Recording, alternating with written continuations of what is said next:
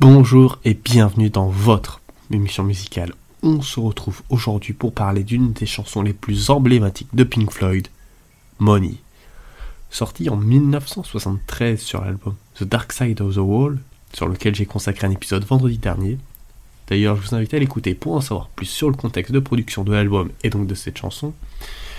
Cette chanson est rapidement devenue l'un des plus grands succès du groupe et continue d'être une source d'inspiration pour de nombreux fans de musique aujourd'hui. La chanson est inspirée de la chanson Green Onions de Booker T and the MGs.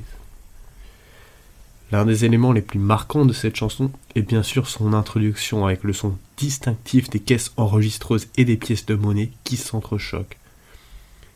Cette introduction emblématique est immédiatement reconnaissable et crée une atmosphère unique qui continue de captiver les auditeurs. Les paroles ont été écrites comme un reflet de l'économie britannique dans les années 70, mais aussi de l'American Dream, en ayant l'objectif de gagner toujours plus d'argent. Mais Money ne se contente pas d'être une simple chanson entraînante, elle contient également des paroles profondes et significatives qui reflètent les préoccupations sociales et économiques de l'époque. Les paroles évoquent l'obsession de la société pour l'argent et la manière dont cette obsession peut corrompre et détruire. Une des phrases en particulier est assez acerbe, Money, so they say, is the root of all evil today.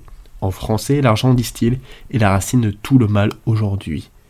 Qui est une paraphrase du Nouveau Testament de Timothée. Car l'amour de l'argent est une racine de tous les maux. Mais les paroles peuvent être aussi vues d'un point de vue de la satire.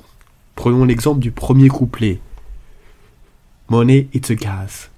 Roger s'incarne en un homme qui a compris le capitalisme et qu'il aime quand on sait que Pink Floyd, à sa fondation, se percevait comme un groupe qui soutenait le socialisme et l'État-providence.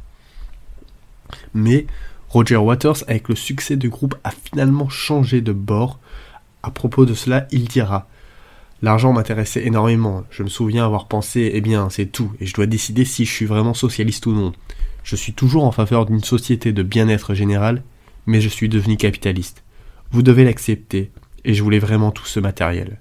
Money est aussi célèbre pour sa rythmique, en effet composée de 5 pistes de guitare basse, batterie, deux parties de guitare électrique et la voix. Elle commence par une mesure peu ordinaire, un ostinato en 7-4 en si mineur, lancé par la guitare basse, pour venir sur quelque chose de plus ordinaire du 4-4, pour revenir sur du 7-4 et enfin de terminer en 4-4.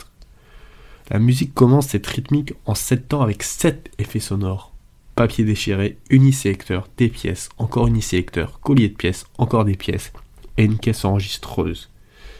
C'était assez rare pour l'époque.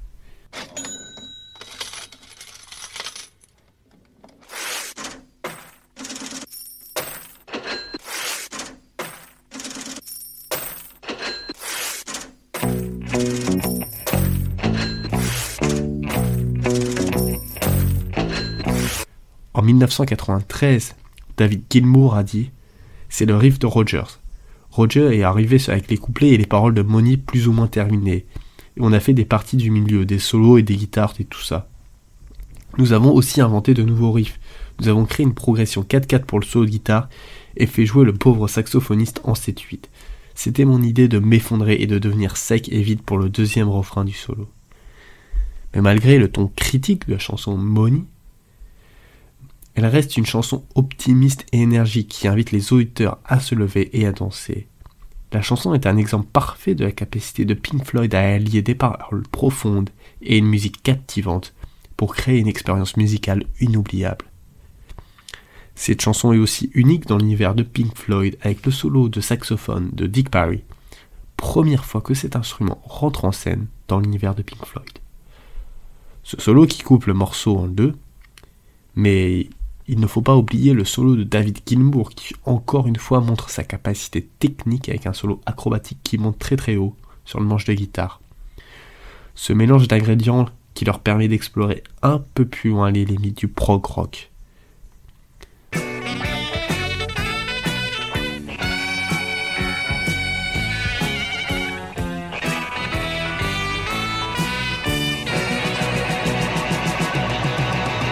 Enfin, la vidéo de monnaie montre de façon assez explicite comment les gens dépensent leur argent avec de nombreuses scènes de rotation de pièces ou encore de comptage de pièces de monnaie. En résumé, une chanson avec une structure unique, en même temps qu'une opposition contre un système socio-économique, système de désir par l'argent, où même le chanteur, lui, a même succombé. Voilà, c'était tout pour cet épisode sur Monnaie de Pink Floyd. J'espère que vous avez aimé cet épisode. N'oubliez pas de le partager, c'est le meilleur moyen d'aider la chaîne. On se retrouve vendredi pour un nouvel épisode.